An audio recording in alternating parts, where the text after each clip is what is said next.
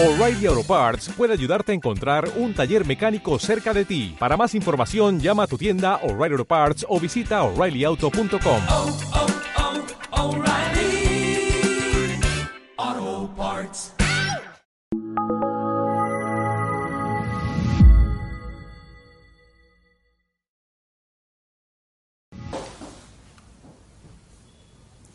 Vamos a hablar sobre la vocación. El sentido de la vocación en el cristianismo. El sentido de vocación del cristiano es llamada de Dios. Viene del verbo vocare, llamar. Dios llama al hombre y el, hombre responde. Si no se dan las dos circunstancias, es llamada, no es vocación. La vocación es una renovación interior. La transformación es completamente este- interior. Es un cambio de la existencia. Es un adaptarse plenamente a los planes de Dios y dejar de lado los nuestros, que los planes de Dios son mucho más altos y mejores, pero que nosotros tenemos, tenemos cierta resistencia a dejar los nuestros. Quizá desde el exterior nuestra vida no ha cambiado, pero por la vocación nuestra responsabilidad es mucho mayor. Y ningún hombre puede evitar las preguntas fundamentales de su existencia, qué es lo que es bueno o qué es lo que es malo. La luz del rostro de Dios resplandece con toda su intensidad en Jesucristo y es el, el camino, la luz y la vida. Y la respuesta de los interrogantes del hombre las debe de buscar ahí, que es donde podemos encontrar nuestra propia vocación. Es necesario que el hombre de hoy, con tanto vacío existencial, se dirija nuevamente a Cristo para te- obtener de Él la respuesta de las preguntas fundamentales de su existencia. Él es, y Él es el que nos puede decir lo que es bueno y lo que es malo. Él es el maestro, Él es la fuente, Él es el origen y la fuente de- del bien, alfa y omega de la historia humana. Por eso, el hombre que necesita y quiere conocerse a sí mismo y no de una forma superficial, sino en profundidad, pues necesita recurrir y necesita acudir al Señor para conocer la realidad, asimilar la realidad de la encarnación y de la pasión, y así es como nos encontramos a nosotros mismos. El hombre necesita de la fe para recorrer este camino, y nuestro Papa Benedicto dice, 16, dice que la puerta de la fe es el bautismo. Y la fe, la fe es el asentimiento libre que el hombre hace de las verdades reveladas por Dios. Tres factores influyen en el asentimiento de la fe, que es la razón, la voluntad y la gracia de Dios. La fe también es la virtud por la cual creemos en lo que Dios en todo lo que Dios nos ha revelado. La, la llegada de la fe no se, no se- o sea, no llega, no, no irrumpe en el hombre de una forma, por- en etapas, podríamos decir, sino que es más bien de una forma repentina. Fluye con toda su fuerza cuando se, de- cuando se evitan, se quitan la resistencia subjetiva a la fe. La segundo, el segundo impulso suele ser una causa exterior y entonces las barreras se disipan. Pues bueno, en definitiva, contar una anécdota que presencié de un joven que iba a contraer matrimonio y estaba realizando los cursillos prematrimoniales. Y entonces pidió una pequeña intervención y él dijo, bueno, yo lo que quiero decir que es que en definitiva lo que tenemos es miedo a lo que el Señor nos va a pedir. Queremos que no somos capaces de responder a lo que Él nos pide. Y yo me lo pasé muy mal porque tengo dos carreras diferentes. Bueno, explicó su situación. Dice, pero al final Dios me ayudó. Dice, yo me lo he encontrado. Dice, y a mí ya no se me escapa. Entonces, no sé, me impactó mucho porque lo vi tan convencido y lo vi tan, tan seguro de sí mismo, digo, pues que, que la verdad es que vale la pena esta consideración. Pero eh, por eso, eh, no sé, es que es muy importante que los factores que, influyen en el, asentimiento de la fe es el ejemplo que podemos ver de la comunidad cercana a nosotros o quizá también de, de un buen cristiano que dé un auténtico testimonio de fe es muy enriquecedor y además es una luz para los que están desorientados o, o que dudan y no saben qué hacer con su vida. Por ello, los cristianos tenemos que tomarnos en serio nuestra vocación, pues una, es una gran responsabilidad.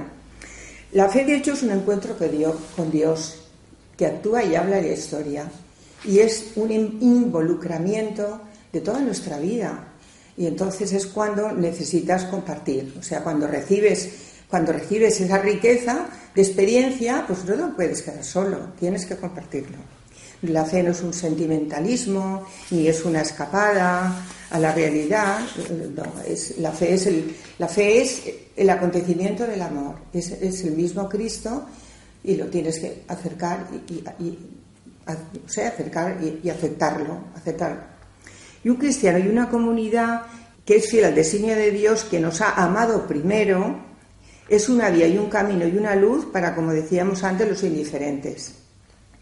Esto nos pide hacer a todos nuestra vida más transparente y nuestro testimonio que, pues que sea mucho más conforme a Cristo.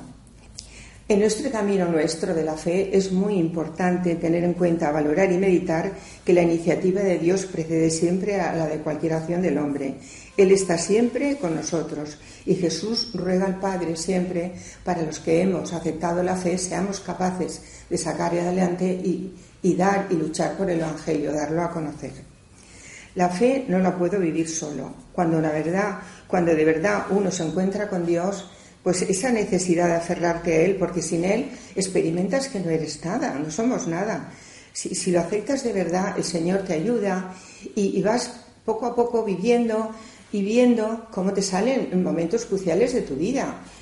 Yo, por ejemplo, se me ocurre ahora que recién casados en Castelldefels, pues el, párroco nos pidió, oye, ¿por qué no colaboráis en la Radio Santa María de Castelldefels? Y allí nos ves a Felipe y a mí, decían Felipe y Marisa, pareja de risa, pues explicando las fiestas religiosas locales. Por ejemplo, me acuerdo de cómo celebraban San Bartolomé en el barrio del Regomiz, en Barcelona, y cosas así. Y decías, bueno, ¿y qué hago yo aquí? Bueno, pues ahí estábamos. Bueno, y entonces es esto que el Papa dice que es una gran injusticia hoy día que hay tanta crisis de fe porque no, no, la compartimos. Pues nada, que es muy importante eh, el fiarse de Dios y el actuar en consecuencia. ¿Dónde lo encontramos? Pues en la vida diaria, en lo cotidiano. Es necesario corresponder en lo que se pueda. Dice, la gente tiene hambre de Dios y muchos de ellos no lo saben. Es una frase de, de San Agustín.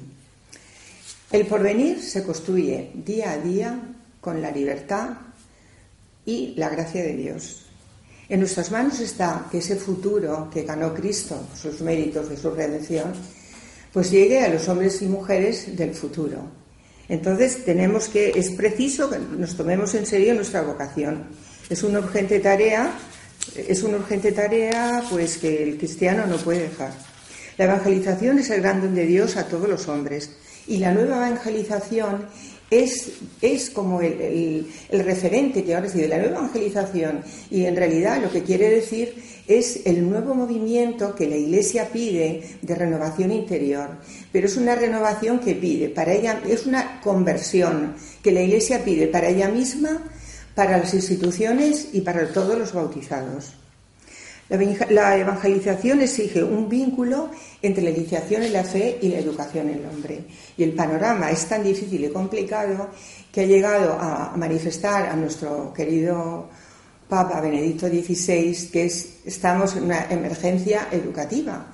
Lo cual quiero deciros también que nosotros nos cambiamos de localidad y fuimos, digo el sitio, que fuimos a vivir a Elche. Y entonces en Santa María también, otra vez Santa María, nos dijo el párroco, oye, ¿por qué no venís a la escuela de Santa María? ¿Y nosotros, ¿a la escuela? Sí, pues los chicos se sacan allí el título de las fábricas de calzado para trabajar. Mi marido matemáticas y yo religión. Y yo digo, ¿yo por qué religión? Ah, porque, porque te ríes, porque eres más amena yo. Bueno, pues ahí estamos. Entonces, pues vamos andando, andando. Luego surge el problema que quitan en las escuelas la clase de religión y teníamos tres hijos allí que de momento dice el de la APA, oye, los que tenéis carrera tenéis que echar una mano. Pues claro, impartir una asignatura implica una formación.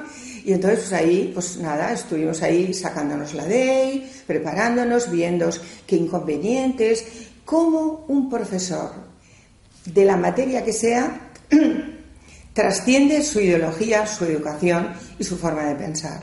Hasta el extremo que nos, nos censuraban cómo impartíamos determinadas materias. Y entonces te implicas y dices, Señor, yo pues no puedo dejar esto, me tengo que preparar lo, más posible. Al traslado de nosotros a otra ciudad, pues entonces ves que la formación nunca termina. Es más, dice, Señor, ¿con qué ignorancia me voy a morir? Y, y yo le pedí a la directora, que hay mucha gente buena en el mundo, y me dijo, las profesoras tenemos derecho a reciclaje, tú también lo tienes, puedes ir. Y fui, porque el profesor que, que nos preparó para la DEI, lo vi allí y digo, ¿podría matricularme en una asignatura? Y dice, no, no, un curso entero. Digo, mi marido me va a tirar de casa. Bueno, total, así fuimos. Y digo, Señor, qué ignorancia más tremenda. Y entonces no lo puedes dejar, o sea, que, dices, pues esa, esa, gotita, esa gotita, te das cuenta que los alumnos comunican, que te dicen que sufren mucho con las rupturas familiares, y entonces estás pues como animando, diciendo las cosas fundamentales de la fe ayudando a las personas que, ves que, lo van necesitando. Bueno, la primera evangelización se inició el día de Pentecostés. Estaban los apóstoles reunidos con la Virgen y se apareció el Espíritu Santo y entonces por eso, por eso a la Virgen se la invoca como la estrella de la nueva evangelización. Cristo llevó a cabo la evangelización mediante su palabra infatigable, pero sobre todo con su ejemplo de su muerte y resurrección. Sus palabras desvelan el secreto de Dios al hombre y entonces pues cambian el corazón y cambian la forma de pensar. Y así termina la revelación de Cristo y nos envía el Espíritu Santo. La orden dada a los doce, ir y proclamar el Evangelio, es para todos los hombres de todas las épocas, ¿no? Y la evangelización es labor propia de la Iglesia, es en ella en la que por su vocación acoge, ayuda, ampara y anima a llevar a cabo esta importantísima labor que es para el mundo, que necesita el mundo de hoy y que es esencial para la Iglesia. Y que la Iglesia es la que manda a los evangelizadores, no a evangelizar su propio criterio ni sus propios puntos de vista, sino a evangelizar con un contenido de total respeto a lo que es el, vamos, el mensaje cristiano y le da mucha importancia a la unidad. Cristo también le pedía al Padre, a Dios Padre, Señor Jesús, decía al Padre, que todos sean uno como tú y yo somos uno, que, que los discípulos vivan la unidad para que así el mundo pueda entender que tú y yo somos uno. Y entonces también se ve ahí que Cristo, su objetivo era el mundo en su globalidad, no era venían para uno ni para otro, sino que era para todo el mundo. Y aunque el anuncio necesita instituciones, estas no pueden garantizar la unidad de la Iglesia. Es precisamente por ellas por la que en la Iglesia se suelen suscitar las divisiones. Y como dice nuestro querido arzobispo de Valencia, cardenal Cañizares, dice, la Iglesia necesita buscar la unidad porque es ella misma la unidad. Y el mensaje cristiano sufre y se deteriora mucho si se, si se divide. Tiene que ser un contexto muy responsable y muy unido. La unidad auténtica es invisible, no es un fenómeno mundano, no se logra con las fuerzas del mundo. Para que todos sean uno es la plegaria de Jesús, insiste en la unidad, para que el mundo crea aún más que Jesús ha sido enviado por el Padre que todos sean uno como tú y yo somos uno. Así se ve la universalidad, la universalidad de la misión de Jesús. Y así San Pablo resume el acontecimiento de Cristo. Dice, Dios mismo estaba en Cristo, reconciliando al mundo consigo, sin pedirle cuentas de sus pecados, y a nosotros nos ha confiado el mensaje de la conciliación. Por eso nosotros actuamos como enviados de Cristo. Es como si Dios mismo os exhortara por medio nuestro en medio de Cristo os pedimos que os reconciliéis con Dios. Es así como Pablo anima a la evangelización. Cada uno tenemos una misión que si no se lleva a cabo se queda sin realizar. La misión personal se puede reducir a dar doctrina, poner la semilla de la buena doctrina, esa luz divina, en las cabezas y los corazones de todo hombre. El mayor enemigo de Cristo y la Iglesia es la ignorancia. Por tanto, tenemos la obligación de formarnos bien para luego poder darla sin desfigurarla a pesar de nuestras limitaciones y nuestros errores. Y, Dios llama a todos los hombres a la santidad. Es una llamada específica. A través del bautismo, a realizar una tarea. Dentro de la Iglesia hay tres caminos. Los laicos, los sacerdotes y la vida consagrada. Los carismas en la Iglesia son dones del Espíritu Santo. Y el Señor, la elección y la respuesta viene de Dios. Y hemos de andar el, camino con la luz de la fe. Los contextos de qué, cuándo y cómo, qué nos pide Dios, la respuesta la debemos de dar con la vida. ¿Cuándo? La llamada de Dios es con- constante. ¿Y cómo? A través del entorno familiar, de nuestro medio social, de nuestra vida, de en cualquier ejemplo. Yo ayer, concretamente, estaba en la parada de autobús y una abuelita se me, me dirige a mí y, y- y dice, ay, ¿usted cómo se llama? Y yo me quedé así, oh, pues mire tal. Y yo, ¿y usted? Dice, yo tal. Digo, ¿está solita? Dice, sí, yo vivo aquí, pero es que bajo todos los días a, estar aquí. Pero mire, mm, tengo un sobrino que es divino, que es médico y todos los días se preocupa por mí. Yo digo, qué suerte, es divino. Digo, es de Dios, usted reza a Dios. Y me dice, la vida es orientada. Dices, rezo, rezo a mis hermanas, rezo a mi marido, que, que hemos vivido 66 años juntos, hasta que la muerte nos separe, como nos dijo el sacerdote. Y yo ya venía al autobús y bueno, pues señora, encantada de conocerla, pero continúe rezando y verá que bien, que va a ser muy feliz. Eso es lo que quería decir, que precisamente haciendo el bien es como, como uno se realiza. Estamos pensados para hacer el bien y entonces ese hueco que el Señor tiene que llenar, si no se llena con eso, pues no, la cosa no va. Y vale la pena, es intentarlo y vale la pena, pues esto. Y entonces, ¿cómo? Estamos diciendo, ¿cómo y cuándo? Pues la llamada del Señor es continua, es constante. ¿Y cuándo? ¿Y qué pide Dios? ¿Y cuándo? Pues siempre la llamada es, por ejemplo, en las catequesis, en las jornadas de la- mundiales de la juventud, en estos movimientos y que, el Papa pues, promueve y las iglesias locales, en todos los sitios hay mucha necesidad y, y te das cuenta que familias, que institutos y luego los laicos en Cristo, el Concilio Vaticano II nos dice los laicos en Cristo, consagrados a Cristo, ungidos por el Espíritu Santo, tienen una vocación admirable y son instruidos para que en ellos se produzca siempre los más abundantes frutos del Espíritu, pues todas sus actividades, si se realizan en el Espíritu, se convierten en hostias espirituales aceptables a Dios por Jesucristo.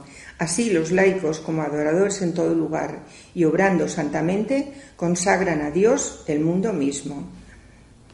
Muchas gracias.